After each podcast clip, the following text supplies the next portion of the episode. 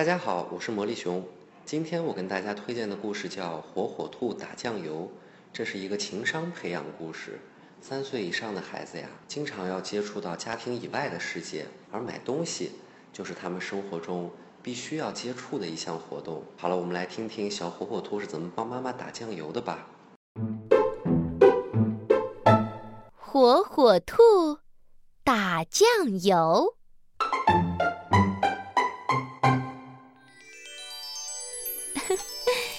有一天呀，火火兔在客厅里玩，妈妈在厨房里做红烧肉给火火兔吃。突然，妈妈说：“哎呀，没有酱油了！哎呦，这可怎么办呀？”火火兔，帮妈妈去打个酱油吧。火火兔说：“好的。”妈妈给了火火兔三块钱。火火兔来到超市，花一块钱买了酱油，还剩下两块钱。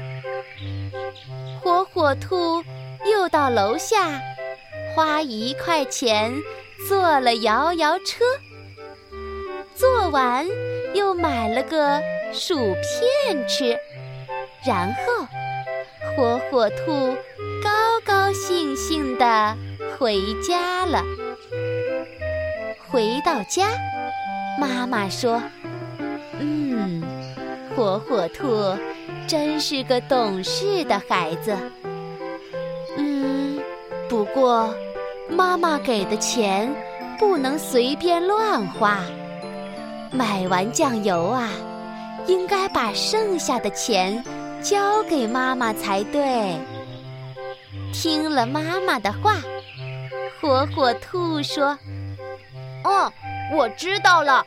下次我会先问妈妈，我可不可以用剩下的钱坐摇摇车和吃薯片。”妈妈听了，夸火火兔。真是个好宝宝。